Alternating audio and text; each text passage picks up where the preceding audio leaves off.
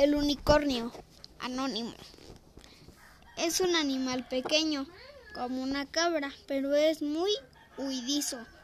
Los cazadores no pueden acercarse a él, pues tiene gran astucia.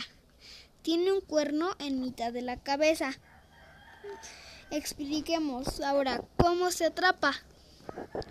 Envían a su encuentro a una pura doncella revestida de una túnica y el unicornio salta al regazo de la doncella.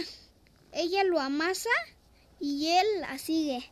Así lo conduce al palacio del rey.